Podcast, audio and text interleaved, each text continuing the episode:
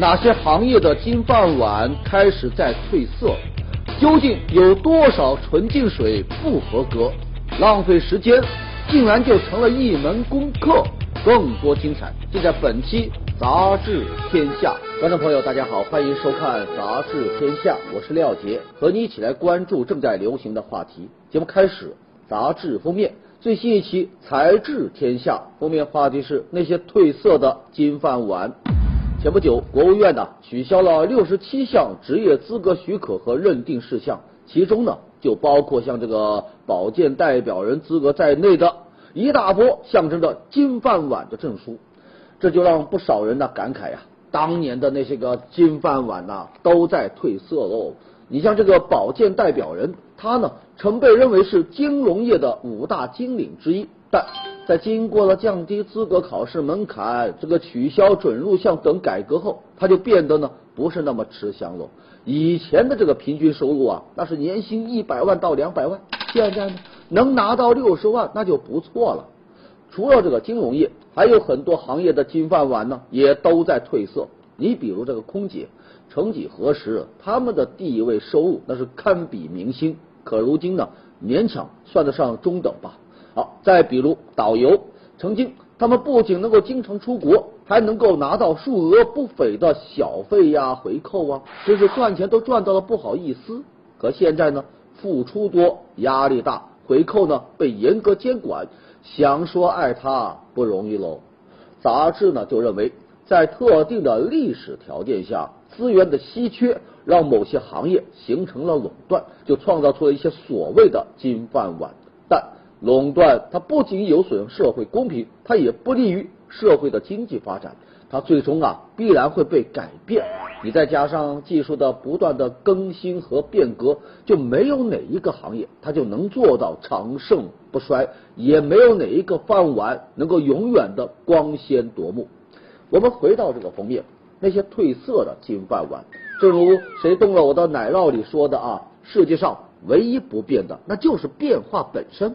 所以啊，任何金饭碗它都有褪色变成泥饭碗的可能啊。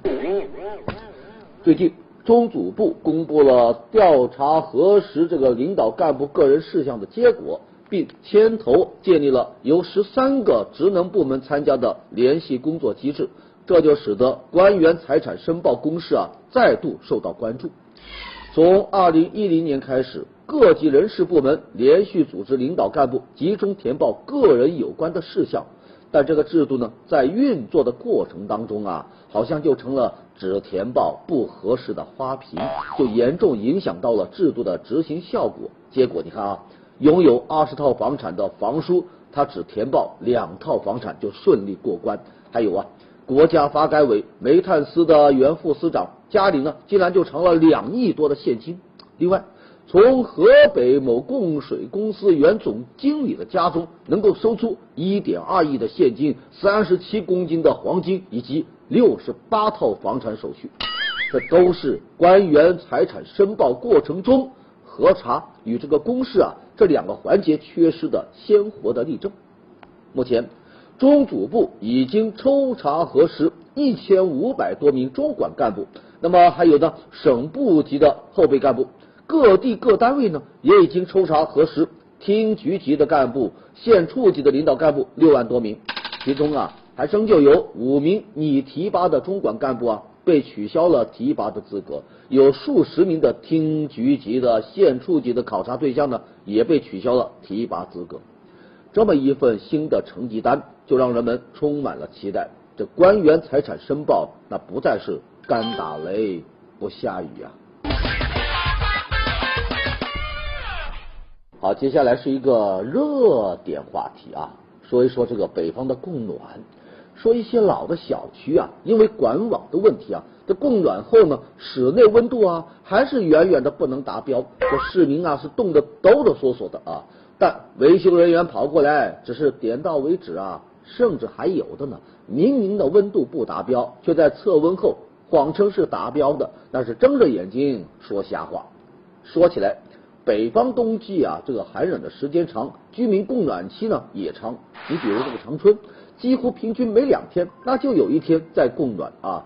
可以说吧，冬季供暖那就是最大的民生，是老百姓最基本的生存需要，它呀能直接影响到老百姓的生活质量和幸福指数。为了强化供热企业的这个责任担当，很多城市它都有明确的规定啊，明确了说，因企业供暖原因导致居民住宅呀温度不达标的，你就必须啊无条件的退还双倍的费用。可这个事呢，说起来呀容易，那做起来呢就难了。难呢就难在这个测温的门槛上。你看现如今，居民自己测温他是不认可的，那供暖企业测温呢又难保它能够公正公平。那第三方的测温呢，它还要收钱，收费啊还比较高，这就导致温度达标检测呢处于一个举步维艰的尴尬境地。你比如北京啊，第三方它检测收费。多少？六百块钱。如果测出来温度不达标，那就只能退你个二三十块钱的取暖费。可要是检测机构测定你这个温度是达标的，那对不起啊，六百块钱的检测费用您就自个掏钱呗。于是啊，很多温度不够的家庭啊。就只好选择啊，在家里啊裹紧棉被，裹紧棉衣，忍过去算了。这还真应了那句话：取暖基本靠抖啊。有人就说了，看上去啊是这检测费太高，可实质上呢，还是有关部门的服务门槛太高啊。你方法过于简单。要我说，眼下迫切需要检测的。不仅仅是那供暖的温度，还有咱相关部门服务的温度和态度。他们的新人，这老百姓的宅子能热到哪去呢？最近，国家食药监管总局啊，公布了今年第二阶段食品及食品添加剂的抽检信息，七百九十一种饮料被曝不合格，其中饮用纯净水、天然矿泉水还有其他瓶装饮用水，哎呀，那个抽检样品不合格率呢，竟然高达。百分之九十八，有人就调侃说纯净水不纯净，看来啊又要恢复那传统的饮水方式，喝白开水喽。纯净水不再纯净，那问题出在哪呢？当然了，生产环节的二次污染是有责任，但是依照这个报告来看，二次污染的程度啊并不严重，更多的污染还是来自于水源本身。在一家企业打出了“只当大自然”的搬运工后，那所有的饮水企业啊都标榜自己啊找到了好水源。哎，而只当搬运工那就已经安全了吗？这放在以前那个年代啊，那个水清清、草绿绿、天蓝蓝的年代，自然是没有问题。可是现如今呢，还有多少人呢敢在野外用手捧起那个河水来痛饮一番呢？水源都出了问题。这搬运来的那就是问题水呀，虽然表面上纯净水那是透明的、干净的，但里边的有害物质啊，那却是看不到的浑浊啊。我们在这呢，就希望相关部门既要问责那些个大自然的搬运工，更要认认真真治理那已经污染的水源。前不久，郑州市金水区某保障房小区啊。就出现了公租房转租的现象，一套五十四平米的一室一厅，原来是二十七块钱的月租，它转租后呢，立马涨到了一千三，这个事就引发了人们的关注。说起来哈，公租房啊，那是专门面向低收入人群的这个保障性的住房，是国家住房保障体系的一个重要组成部分。换句话说。设置这个公租房的目的呢，就是要解决困难群体的住房问题。房屋所有权它是归政府或者是归公共机构，只能用于承租人的自己住，不得出借转租或者是闲置。你更不能私自改变它的用途，也不得用于其他的这个经营活动。然而，问题来了呀，既然在办理申请公租房的时候，都已经对这些个政策呀、要求啊进行了三令五申，那缘何仍然有人心存侥幸顶风作案，将这个产权属于公家的房子他转租来牟利呢？事实上啊，郑州啊早就做出了一个相关的规定，说如发现并确认租户有转租啊、空置啊或者是改变用途的行为啊，将依法取消他租赁的资格并腾退房源。但公租房转租的现象仍然是屡禁不止，可见咱相关政策和相关规定，尤其是相关的处罚措施，它根本就没有落到实处。要我说，某些文件恐怕也是转租了吧。好，来看最新一期的《南都周刊》，文章标题：浪费时间是一门课。这门课呢，它的全称就叫做在网上浪费时间。它来自于这个美国宾夕法尼亚大学的写作专业。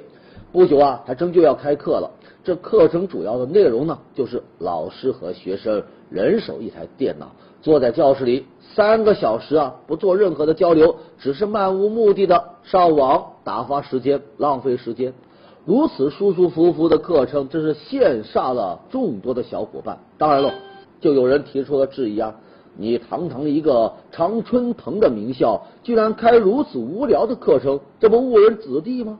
对此啊，人家老师就解释了，说这课程的灵感呢，来自于上世纪二十年代的法国超现实主义文学流派。这个流派啊，就认为。艺术创作的理想状态呢，它是这个介于清醒和昏睡之间的一个朦胧的状态。只有这样啊，才能够摆脱一切的束缚，最真实的展示咱内心世界的真面目。而漫无目的的来上网浪费时间，就可以让学生接近这种状态。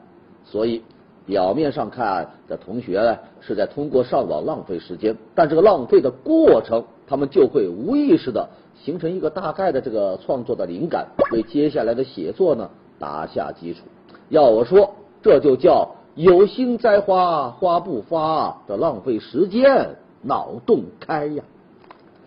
好，前不久，中国人民大学就这个春节放假安排呀，搞了这么一份问卷调查。但这个问卷呢，只有三个问题，而其中啊，还仅仅只有一个问题具有一些现实的意义，就是问。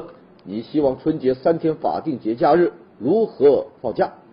表面看上去，除夕放假那是一个更好的选项。那些要返乡探亲的人呢，就可以在除夕的前一天出发，赶在年夜饭之前到家。但问题是，能够通过这个选项获益的上班族啊，那是少之又少。大部分企业在除夕前十天甚至更早就已经放假。只有公职机关和部分企业呢，才需要坚守岗位。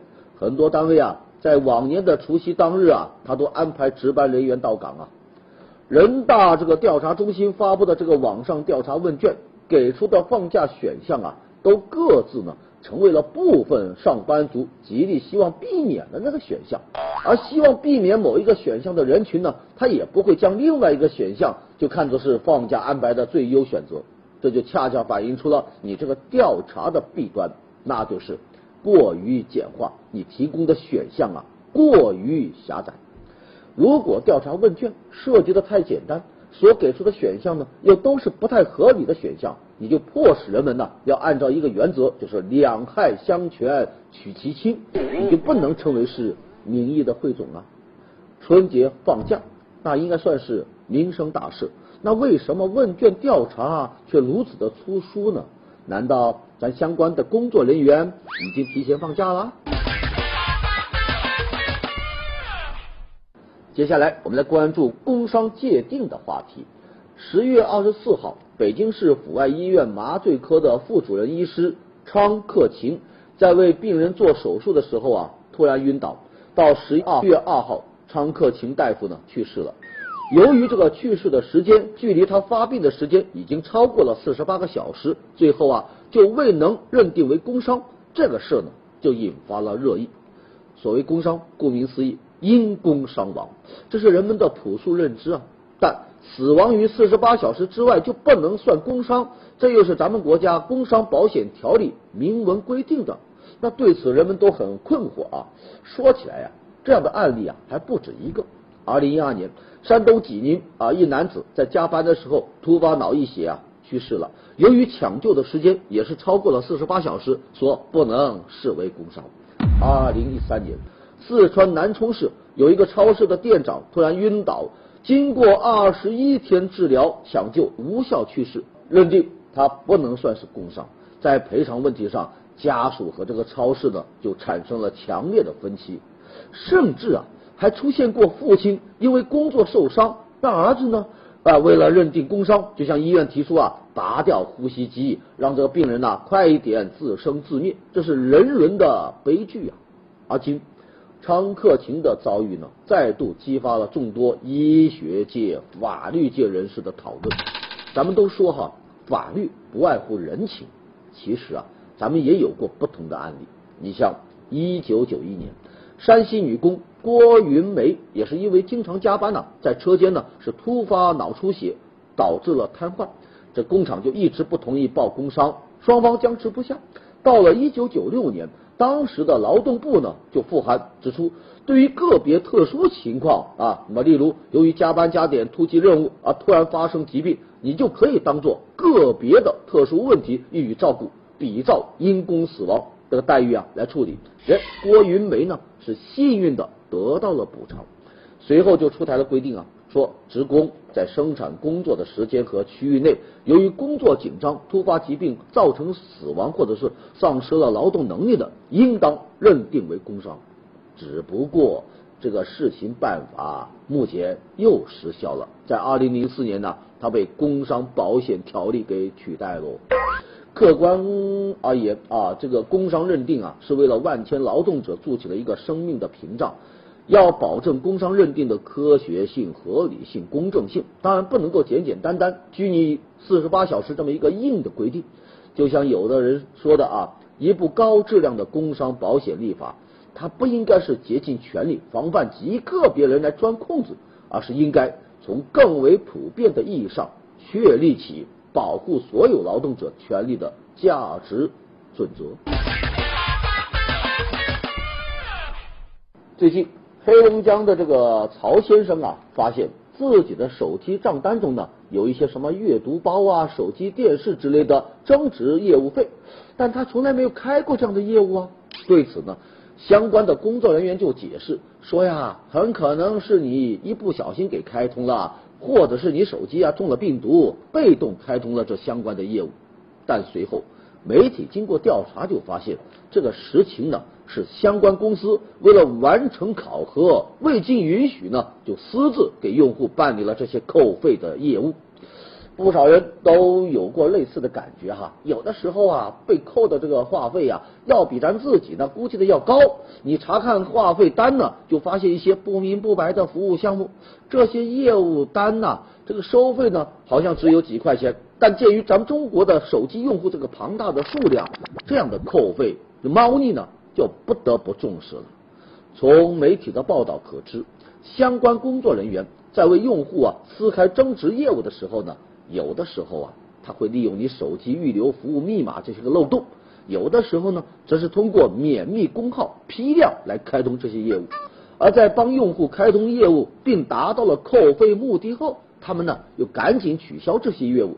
到了下个月呢，又在故技重施。哎，看来啊，这种扣费猫腻并非一两个工作人员、一两个营业网点的偶然所为，而是呢，运营商。一种商业的策略和盈利的模式，这种违规操作，你或许啊能够在短期带来一些利润，但从长远看，无异于是饮鸩止渴。你要知道啊，未经用户的允许，你撕开业务扣费，那本质上啊就相当于直接偷钱。这结果呀，也不难想象，必然是投诉大量的增加，你多年累积的信誉呢，嗯，毁于一旦喽。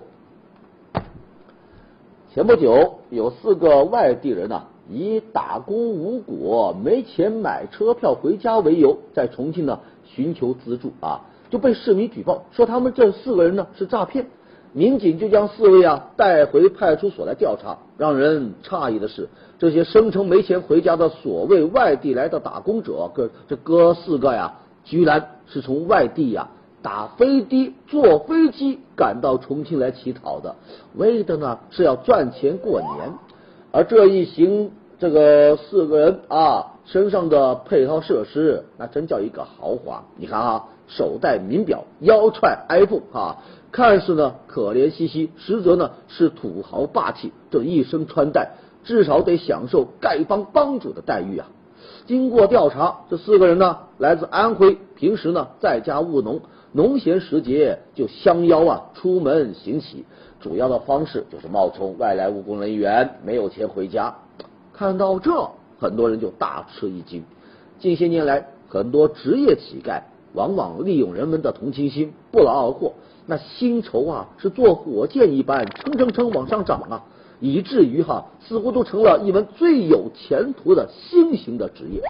乞丐他本应该是劳动能力严重丧失、遭遇到了重大意外的人，那不得不舍弃掉尊严的一种选择。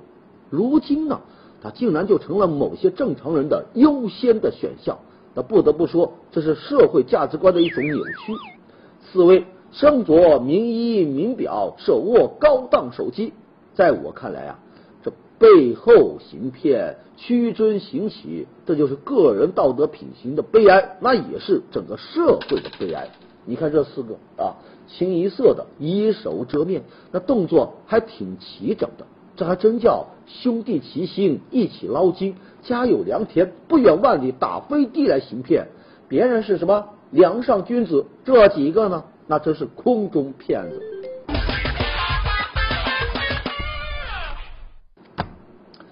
最近，河南郑州某小区的居民啊，上演了一场特殊的行为艺术表演。他们呢，在这个小区的围墙栅栏上啊，挂起了各式各样的垃圾袋。那垃圾袋里装的呢，都是建筑垃圾。而这些垃圾啊，是好几个月之前市政拓宽地下道以及自来水公司一户一表改造的时候啊，给留下的。这居民呢，是多次向上反映，可都解决不了问题。为什么这些个建筑垃圾就那么难清理呢？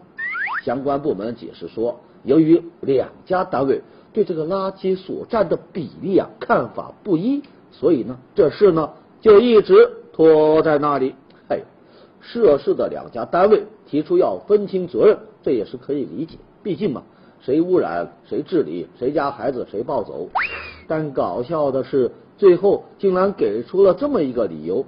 各家对垃圾所占比例看法不一，那到底哪些垃圾是哪一家单位留下的？这个比例啊，好像还真不太好区分呢。难道你要一斤一两将垃圾收集起来斤斤计较吗？清理垃圾啊，本不是什么大事，现在呢却搞得这么难，这暴露出来的呀，一是咱相关的单位你就缺乏责任感，没有将这个当地的居民利益啊当回事儿。二呢是监督和制约的机制啊缺乏力度，对踢皮球啊他就没有一个中场上。假如对不作为的部门能够及时的处罚，他们还敢慢条斯理只踢皮球不做事吗？面对挂垃圾袋这样的行为艺术表演，我们就希望相关部门不应该只做普通观众了。好，接下来我们来关注为商贩洗脚的话题。说这个前不久啊，北京朝阳区有好多好心人自带水盆啊、热水啊，为广场上那些比较年长的小摊贩呢来义务洗脚，随后呢不留姓名匆匆而去。这个事呢就引起了人们的议论，有人就感叹呢，这些好心人真是可爱，但也有人就猜测。这是不是城管在搞洗脚执法的创新呢？还有人就吐槽你这是作秀吧，甚至有人调侃你们对年长商贩这么好，你们的爸妈知道吗？确实哈，大冷天让小商贩当场脱鞋洗脚，这感觉有点怪怪的。不过更多的人就认为这就是劳吾劳以及人之劳，作秀的目的那应该是在于功利吧？但这些不留姓名的好心人。根本就没有这样的功利追求。如果硬要跟炫、跟秀扯上一点什么，那也是在秀一种态度，在秀一种观念。小商小贩虽然可能影响了某些城市的管理规则，但作为在社会底层艰难的这个群体呀，周边人对他们保持一种最起码的尊重和宽容是可以做到的。即便除了感动之外，这种行为没有办法带来更多的效益，但这。感动本身也是一种正能量啊！前不久，西安市的一家大型超市举办了一场轰轰烈烈的接吻大赛，说这个参与者呀有机会获得苹果手机或者是平板电脑，说奖品看上去很有诱惑力，这就引来了不少人的报名参加，同时呢也带来了一些争议。说实在的哈，现如今的接吻大赛，那还真是如雨后春笋呐，这个大家看着都有点腻歪了。可咱的商家呀是乐此不疲呀，觉得除了这样吻呐，好像没有办法愉快的打广告，也没有办法吸引到公众的注意力。而人们对此呢是褒贬不一，赞成者呢就觉得这样的活动不仅时尚，而且呢很有爱；而反对者呢就认为当街亲吻有违公序良俗。在这里啊，咱也说几句啊，对这么一种看似欢乐有趣的接吻比赛，其实归根结底呢还是不太雅。咱陕北民歌是这么唱的哈，说拉手手亲口口，咱们两个阁老里走，阁老是啥呀？阁老就是偏僻的、没有人看到的角落，你非要把亲口口放在超市、放在大庭广众之下，那就失去了它的意境之美呀。另外，这接吻大赛看似呢有爱，但却是呢以爱之名，其实啊与奖品有关，与爱无关。它更多呀是醉翁之意不在吻。想起以前的婚俗啊。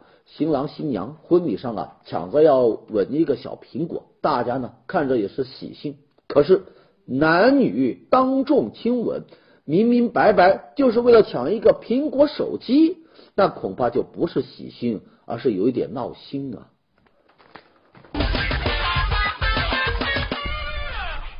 好，接下来南方人物周刊，我们来介绍几个瑞词。第一个词叫马哲黛玉，这说的是四川农业大学的一些个小伙伴将室友啊打扮成了林黛玉的样子，时而手拿书本托在下巴上，时而穿着长衫是沉思远眺，时而又肩扛锄头去葬花。和这个老版电视剧的《红楼梦》剧照相比啊，真是很神似啊。不过让人笑破肚皮的是，这长衫呢只是一件睡裙，那肩扛的锄头呢只是晾衣架。最亮瞎人眼的是他手中拿的书，居然就是大一必修的马哲课本。哎呀，有人就感叹呐，叫天上掉下个林妹妹，是一朵奇葩刚出秀啊。下一个瑞词去贼，说前不久警方抓获了一个年轻的小偷，他叫李默，才十七岁，不简单呐。人家有人生目标啊，说人生目标是每天偷一辆电动车。此外呢。他还认为自己啊是一个讲诚信的生意人，不论偷来的车型号如何、新旧程度如何，他每一次呢只向废品收费站呢收两百块钱啊，这人生哲学啊也是醉了哈。话说这小偷那也算得上是对人生有规划、有原则，只可惜用错了方向，亲本妙人奈何做贼呀？下一个瑞词。天才画家，这说的是英国画家斯蒂芬。他自小啊患有自闭症，但是呢却有着惊人的记忆力和绘画的天赋。随便哪个城市，只要他转一圈，就能把那街景啊凭记忆在画布上还原。前不久，他坐直升机游览了纽约市啊，全程啊只有二十分钟，他就凭记忆呢画出了纽约市的全貌。连帝国大厦等标志性的建筑细节呢，都丝毫不差。这还真是只需眨眼之间，世界尽收眼底呀！好，接下来是板块杂志图片，满桌都是方便面，聚餐就是这么任性。鱼儿，你如此的壮硕丰满，叫我如何下刀才好啊？好的，感谢收看杂志天下，读杂志观天下。杂志话题多，咱明天中午接着说。节目最后是天下言论。